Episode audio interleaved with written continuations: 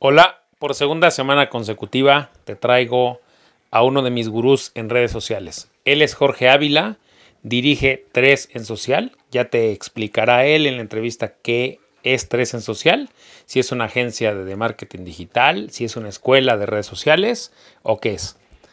La entrevista de Jorge también la dividí en dos partes. En esta primera parte vamos a hablar de algunas cosas, sí contratar una agencia o hacer el trabajo de marketing digital tú mismo. Y la segunda parte es súper importante, es cómo evitar y cómo detectar una posible crisis en redes sociales. Comenzamos. Esto es Ventas 2020 con el señor de los seguros, Eloy López.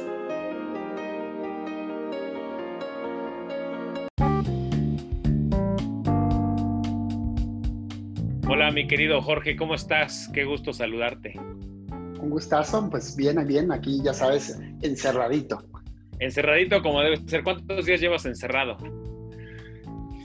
Bueno, voy a ser sincero contigo. Eh, sabes que aunque estoy encerrado en el sentido de que pues, realmente no tengo mucha interacción con, con otras personas en, en presencial, Estoy, estoy este, trabajando desde un, desde un departamento que tenemos para el equipo acá en, Monterrey.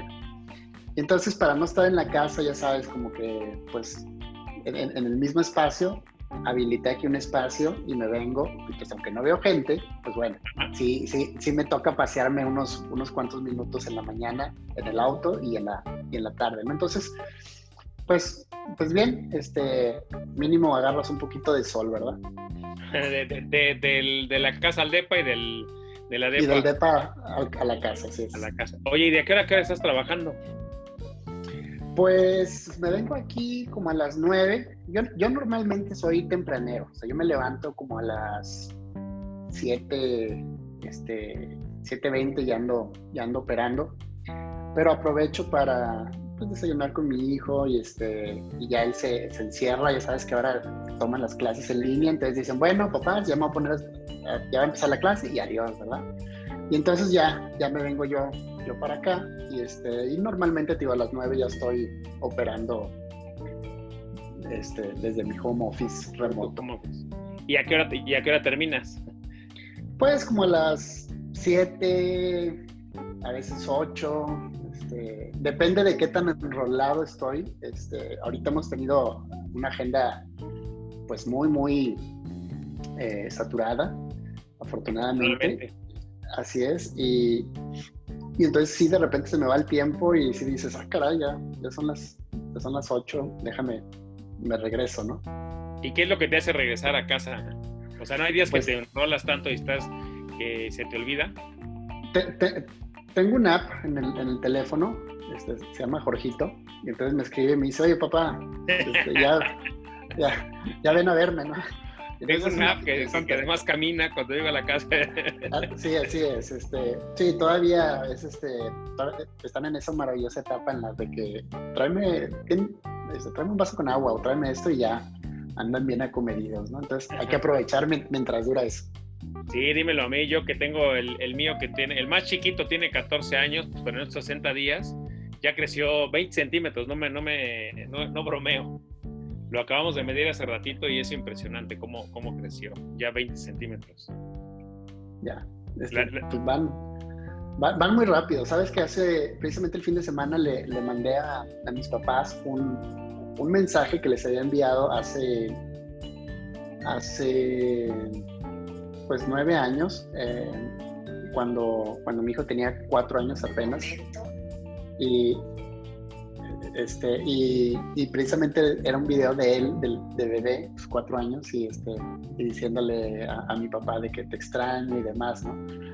Es impresionante ver los cambios. Sí, claro, es impresionante ver cómo, cómo crece el, el cereal. Algo le pone al cereal, ¿no? Así es. algo, algo le ponen eh, al desayuno. Oye, Jorge, cuéntanos, para que el público que nos está escuchando y nos está viendo aquí en YouTube, ¿qué es lo que haces? Tienes una agencia digital que se llama Tres en Social, ¿cierto? Eh, falsa. Falsa, ok, perfecto. Ya no, no le atiné a la... Así es. Eh, Mira, mucha gente piensa que Tres en Social es una agencia. Y nosotros no somos una agencia. Somos una empresa de formación digital. ¿Qué es esto?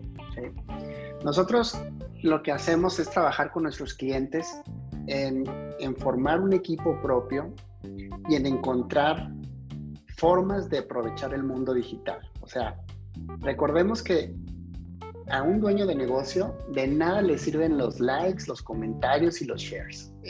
Allá arriba solo entienden dos cosas, ingresos y egresos. Nada allá más. Arriba es, allá arriba es en internet, ¿te refieres? No, allá arriba en dirección, ¿verdad? Ah, ok, ya. Los dueños les podrás decir que, oye, es que la gente nos ama y, y cómo van las ventas. Igual, pues entonces no sirven. Entonces, lo que nosotros hacemos es, ayudar, ayudarle a las empresas a encontrar una fórmula. Pero esa fórmula va a derivar de dos maneras. O vendes más o gastas menos.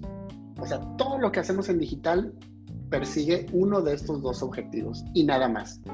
Entonces, cuando trabajamos con un, con un cliente ayudándole en esto, en muchas ocasiones pues parece que somos su agencia, porque dices, mira, ellos están haciendo las campañas, ellos están haciendo el contenido, ellos están haciendo esto, sí, pero nosotros estamos buscando la fórmula y una vez que encontramos la fórmula, invitamos al cliente a que, oye, pues vamos a contratar tus propios empleados, vamos a entrenarlos, vamos a dejarlos operando este modelo que hemos creado para ustedes. ¿Por qué? Porque nosotros pensamos que el mundo digital es algo tan importante que en una parte, en, la parte más importante, se debe de manejar en casa. ¿sí? Y, claro, siempre va a haber espacio para las agencias, porque a lo mejor yo necesito que una agencia me haga ese video con una cámara de un millón de dólares, que yo no quiero comprar una cámara de un millón de dólares para un video. ¿Estás de acuerdo? Yo nada más. claro, completamente. le pago un video o le pago que me haga un sitio web con ciertas características, o le pago para que me ponga una tienda con ciertas características.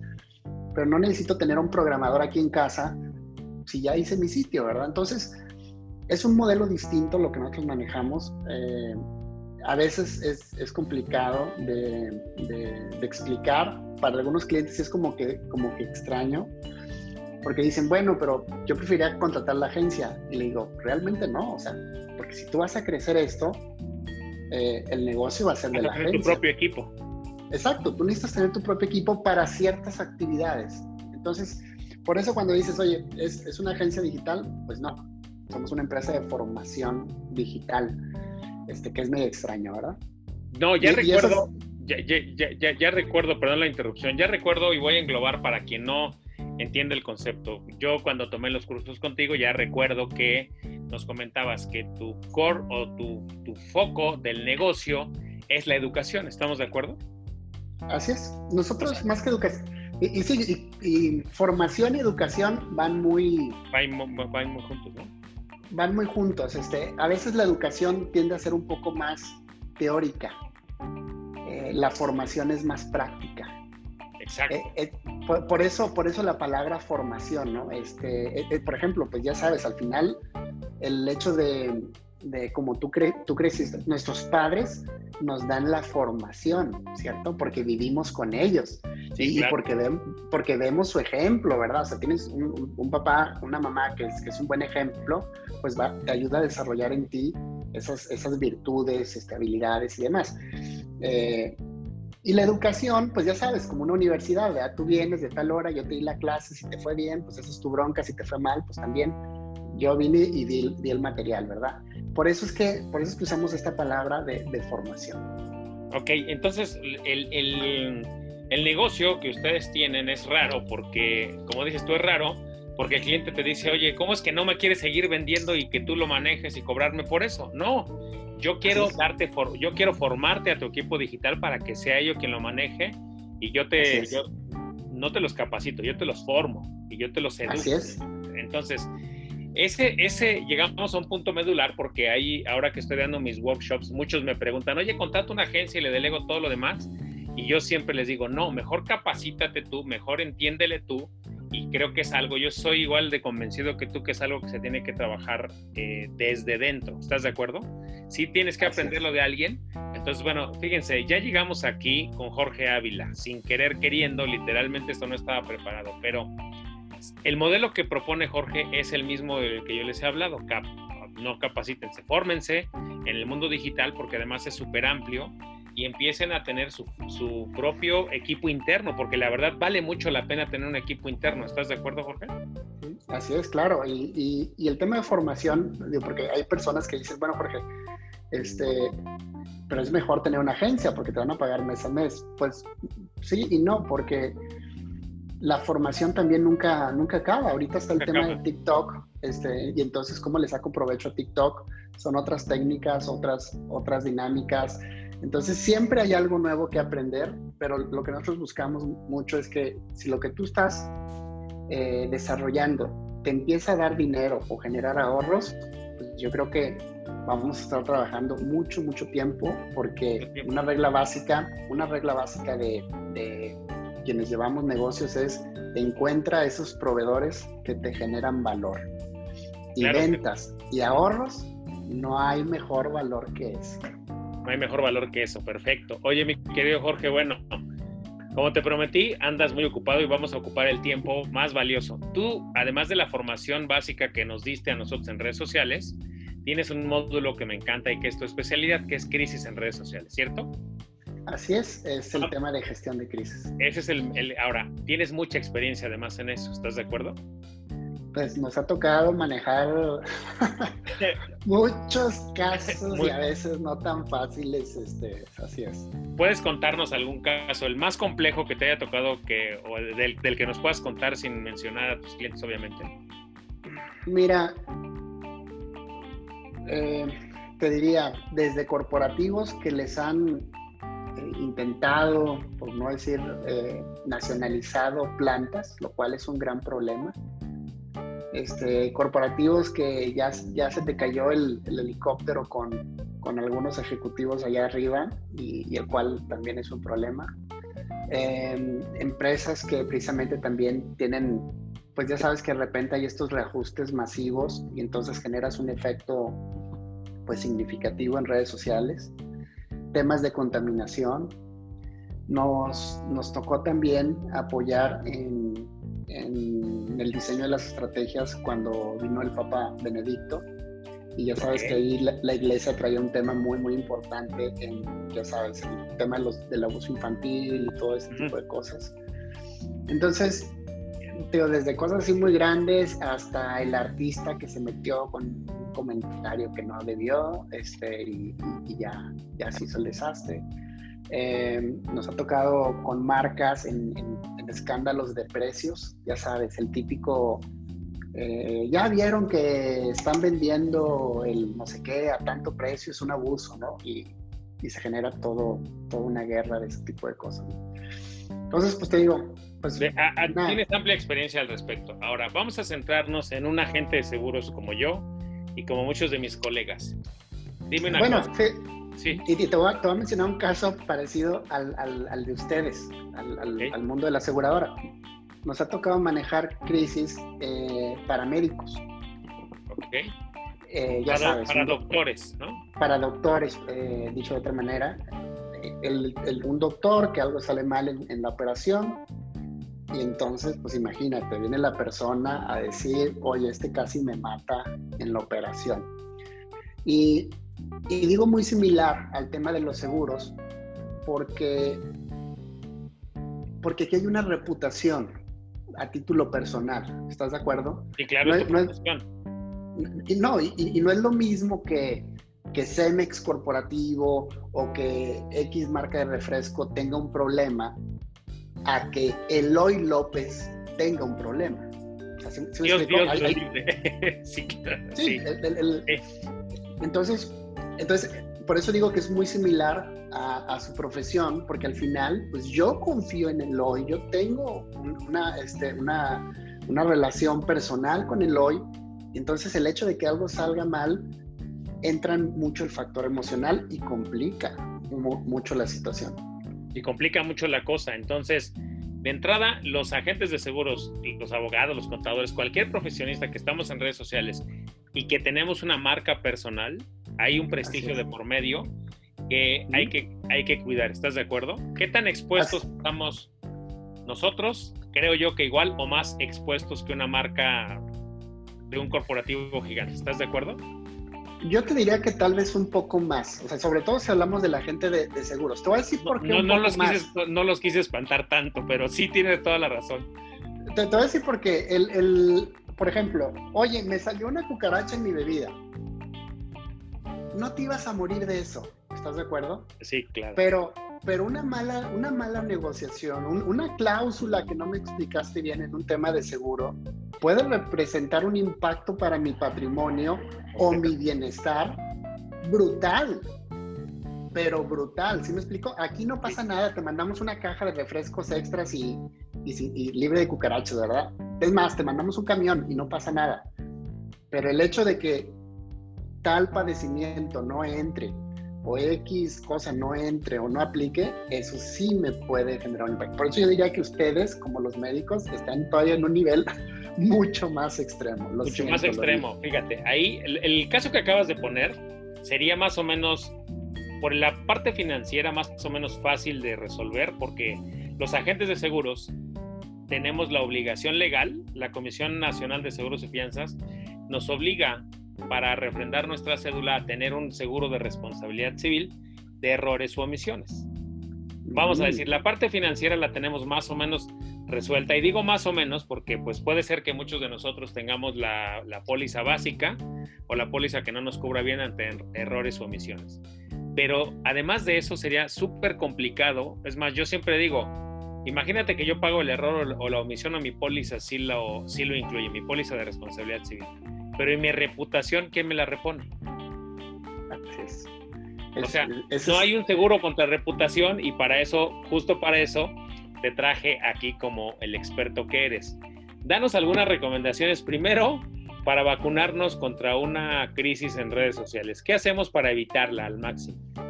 Bien, primero déjame darte la, definición de, crisis, ¿verdad? Porque a veces la gente dice, bueno, ¿qué es una crisis?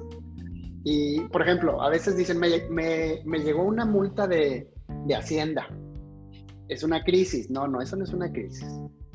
Una crisis tiene tres características fundamentales. Saquen lápiz y papel. Exacto. La primera, la primera es que no era, no era esperado. Hay un factor sorpresa. ¿Ok? Y entonces tú me puedes decir, bueno, Jorge, hay este, una, un citatorio de Hacienda, pues no me lo esperaba. Sí y no. Porque si tú estás en si eres un negocio y demás, sabes, sabes que hay, hay riesgos inherentes de, de, la industria y sabes que un día pues te puede hablar Hacienda, ¿verdad? Listo. Pero bueno. mandar un correo. vamos a suponer que fue un factor sorpresa. Bien, ya lleva una característica. La segunda es que puede existir un daño a, un, a, tu patrimonio o, a, o, a, tu integridad física. Y entonces tú este, por ejemplo, si yo te hago un comentario negativo en, Twitter, pues a lo mejor tú dices, bueno, si era un factor sorpresa, no me lo esperaba, pero, pero no es como que haya, haya, haya quebrado mi empresa o, me haya lastimado físicamente, ¿verdad? O sea, tiene que existir un, daño, un, o un, un, riesgo latente de un daño. Okay. Entonces vamos a suponer que Hacienda, pues sí, ¿verdad? Era un factor sorpresa, y aparte si hay, sí puede haber un daño a tu patrimonio, ¿verdad? Entonces, bueno, ahí el, el requerimiento de Hacienda sigue siendo una crisis hasta el momento. Y tercero es que tienes poco tiempo para reaccionar. Ok. Entonces, en el momento que tú lees el requerimiento de Hacienda y te dice, presentes el día primero o 15 de junio, te das cuenta que eso no es una crisis. Una crisis, otra vez, no te lo esperabas. Pone en riesgo tu infraestructura o tu integridad o de alguien de tu equipo. Y tienes que responder rápido. Sí, rápido. Si no existen esas tres características, no lo consideramos una, crisis. Una crisis. Ahora, vamos a definir rápido. ¿Qué es rápido? Dentro del mismo día, al siguiente día, 24 horas, 72 Así es, rápido al final estamos hablando de un tema de horas. Por ejemplo, cuando, eh, cuando tú ves un caso en, en Twitter, tú te das cuenta que si la marca no hace un posicionamiento rápido, esto va a crecer demasiado. Entonces tienes que salir a, establecer un comunicado, una situación. Entonces ahí es donde decimos, no, pues si los jefes se van a encerrar tres horas a decir qué vamos a hacer, aquí ya, ya nos hicieron garras y, y, por más que a las dos horas, tres horas saquemos un comunicado, ya miles de personas van a saber la parte negativa, ¿no? Entonces, estamos hablando de realmente de periodos muy cortos de, de, respuesta. De horas, ok. Gracias a que yo tomé tu curso, mi querido Jorge, no sé si te diste cuenta, pero gracias a que tomé tu curso eh, y los módulos completos, aquí atrás en la, en la pared tenía colgado esos, eh, ¿te acuerdas que diste los diplomas? Aquí los tenía, me los llevé a la oficina y ahora me hubiera encantado tenerlos ahí. El de, el de, el de crisis en redes sociales siempre lo vi como mi póliza de seguro, siempre. O sea, dije, ese ojalá nunca lo ocupe, pero, Ojalá pues, nunca. Y recuerdo que nos dijiste, en caso de crisis de redes sociales, yo te decía, eh, te platiqué de un par de crisis que, que había tenido en ese entonces y que y te platiqué que había optado por el silencio, ¿te acuerdas? Sí. Muchos de nosotros optamos eh, por el silencio cuando una crisis se presenta y algo que me dijiste, el silencio no es opción. ¿Estás de acuerdo? El silencio, el silencio no es opción, así es. exacto. El, el, ¿cuál, ¿Cuál es el objetivo a la hora de lidiar con una gestión de crisis? El primer objetivo es, es su contención. ¿sí? Lo primero que estamos buscando es contenerlo. El segundo objetivo es minimizarlo. Ok. Sí. ¿Por qué? Porque recordemos esto, Eloy, es como cuando tú te caes en público. No puedes lamentablemente no puedes borrarle la memoria al público, ya sucedió. El punto es cómo, cómo contienes la situación y número dos, cómo la minimizas, idealmente para que esto sea un evento realmente irrelevante en tu vida y en la de los demás. Y finalmente, el, tercer objetivo, que solo aplica en ciertos escenarios, es capitalizarlo. ¿Sí? Por ejemplo, caray, ya voy de bajada, ya, ya sé que me voy a caer, no lo puedo evitar. Entonces puedo caer de cierta manera para minimizarlo y, que digan, ah, mira, este, no le fue tan mal. No le fue tan mal. O, o de plano, me voy a aventar la maroma, ya sabes, de Spider-Man y me voy a levantar con toda la clase y la gente va a decir, wow, ¿qué onda con este tipo? ¿Se me explicó? Qué genial. Eso es, eso es capitalizar tú no pensabas caerte, pero ya que te estabas cayendo, lo encauzaste de cierta manera para que ahora fuera benéfico para ti. Esto es algo que tú puedes hacer. Yo creo que los, la gente de seguros es algo que sí puede hacer. Por ejemplo, si algo no está yendo bien, entonces yo, el público, estoy viendo y digo, ah, mira, un cliente está enojado con el hoy y le está reclamando. Pero si tú le das una respuesta pública que es muy buena, yo lo que voy a decir, wow, oye, me conviene trabajar con Eloy porque aunque si algo sale mal, mira cómo me va a atender. Este tipo no esconde, no, no, no, no, no esconde la cara. No esconde nada y aparte le arregló la bronca súper bien y yo digo, no. Por ejemplo, cualquier persona pensante sabe que las cosas no siempre salen bien y eso es normal. Sí, el punto no es si es perfecto el servicio o no. El punto es qué va a hacer la empresa si algo sale mal. Esa es la verdadera pregunta que el consumidor inteligente le interesa. Entonces yo puedo decir, oye, yo sé que se te olvidó, mira, no, no me llegó esto. No, Jorge, no te apures, te va a llegar esto, y, no sé qué cosa. ¡Wow! Y wow, no me lo esperaba, mil gracias.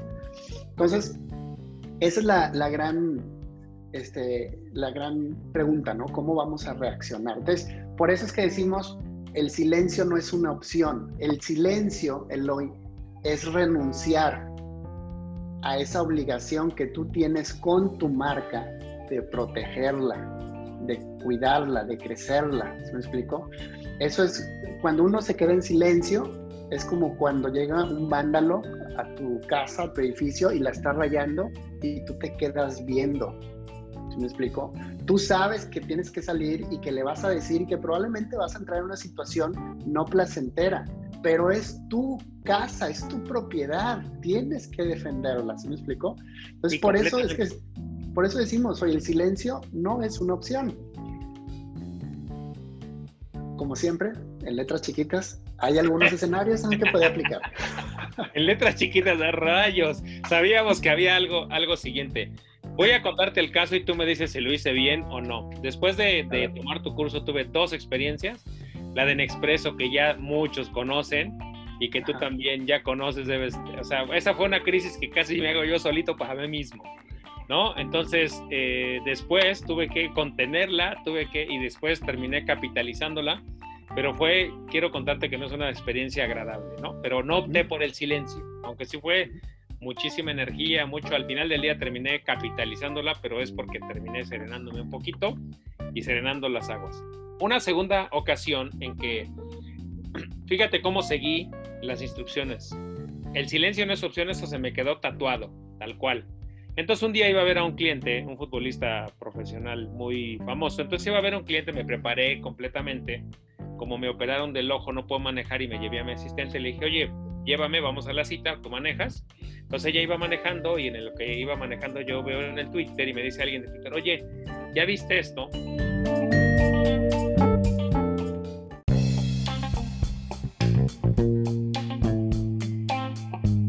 Espera, espera. Hoy también tenemos bonus track. Por cuarta semana consecutiva te voy a recomendar algo en Netflix que ya te había recomendado, solo que lo vas a ver desde otro punto de vista. Es la película Pasante de Moda con Robert De Niro y Anne Hathaway. Lo que quiero que pongas atención es cómo Anne Hathaway, una joven empresaria tecnológica, lleva su idea al Internet. Eso ya lo habíamos comentado, pero cómo ella primero se deja coachar por personas, tiene un equipo que la asesora, tiene un asistente personal que es el que analiza y ve todo por ella. De hecho, ese, asistente personal hace que contrate al becario, que es Robert De Niro, y también es el que le recomienda que debe dirigir la empresa otra persona. Y está ahí todo el tiempo con ella. Quiero que lo veas. Otra cosa que quiero que pongas atención en esta vez que vas a volver a ver esta, película, si no la has visto, es en el nivel de detalle que Anne Hathaway le pone a su empresa. Conoce a su empresa de principio a fin, de punta a punta, es una obsesiva del buen servicio al cliente y de que cada una de las partes del proceso lleve su sello y lleve un sello personalizado. Esto es súper importante porque una de las tramas de la película tiene varias. Una de las tramas es que quieren convencerla de que ceda su empresa o el control de su empresa de la parte operativa a un director general y ella solo se dedique a hacerla crecer. Ella se resiste y no logran convencerla. Y no logran convencerla porque ella lo que dice es que tengo que hacer el equipo interno, igual que yo te recomiendo que tengas tu propio equipo interno de marketing digital. Y básicamente lo hago porque si tú tienes tu propio equipo interno de marketing digital, vas a poder generar una máquina irreemplazable, una máquina generadora de prospectos. Y al mismo tiempo vas a estarle poniendo tu sello, que es lo que Anne Hathaway ve en esta película. Ella quiere ser parte de todo el proceso y ponerle su sello. Entiende qué cosas son delegables y qué cosas no son delegables. Y las que no quiere delegar son las que llevan su sello personal. Bueno, espero que la veas y que puedas llevarte esta enseñanza y que me des las gracias por no recomendarte un libro en esta semana y no ponerte a leer. Antes de irme, recuerda que tengo un canal de YouTube exclusivamente para generarte contenido. Es Seguros 2.0. Ahí vas a poder ver el video de esta entrevista que hice con Jorge. Las dos partes la vas a poder ver mañana martes y el viernes. Y también vas a ver las entrevistas que he hecho, la que hice con Marco Ayuso y también voy a empezar a poner videos de algunas recomendaciones. Y para quienes me han preguntado de este workshop que hago en línea, les platico, se tienen que organizar entre 4 y 6 personas, son grupos de máximo 6 personas. El workshop lo imparto yo, dura 3 sesiones, una cada semana, Cada sesión tiene dos horas de teoría, una de preguntas y respuestas. La primera y la segunda son así y la tercera los lanzo a la alberca. La tercera es pura y meramente práctica, pero es la más intensa. La inversión normal de este workshop es de 5 mil pesos. Por toda esta situación, lo que estoy haciendo es un esfuerzo y la inversión solo es de 3.750 por persona. Y pueden hacerse grupos de 4 o de 6, como el que hizo Blanquester. Y podemos organizarnos y ver si tengo fechas o no. No pienso abrir yo de mi iniciativa nuevos grupos. Más bien voy a abrir grupos solo si ustedes me lo piden. Porque Quiero estar concentrado en un par de proyectos muy importantes que tengo ahí. Voy a estar, por cierto, en el periódico El Asegurador el día 5 de junio, el viernes 5 de junio, que es esta semana. Vas a poder verme de forma gratuita en un nuevo formato de conferencia que propone el asegurador, que son como las del TED Talks, que son 20 minutos y es día intensivo porque además de mí va a estar David Fitz, va a estar Miguel Ángel Arcique, van a estar muchísimas personas, va a estar Kareli Canillani hablando de la voz, va a estar mm, Claudia Mejía de, Mérida hablando de la importancia que tiene un coach eh, como desarrollador de agentes. Bueno, van a estar va a estar Larisa Sedano también hablando de cómo hacer llamadas telefónicas. Va a haber muchísima gente.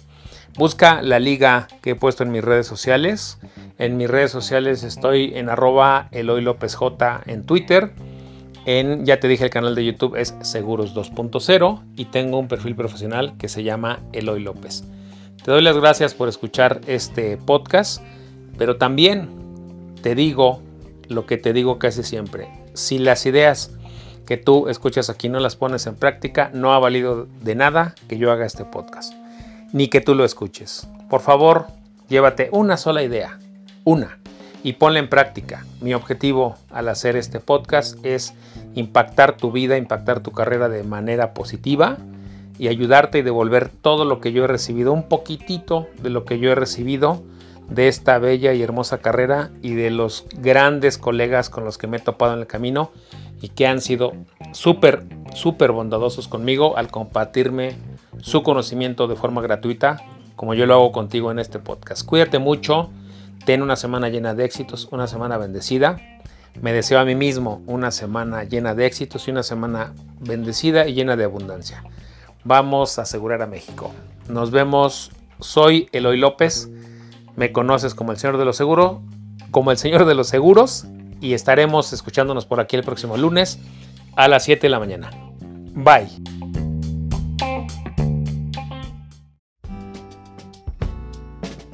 Esto fue Ventas 2020 con el señor de los seguros, Eloy López. Suscríbete al podcast en Spotify, Apple Podcast y en Twitter como arroba Eloy López J. Una producción de previsión financiera integral.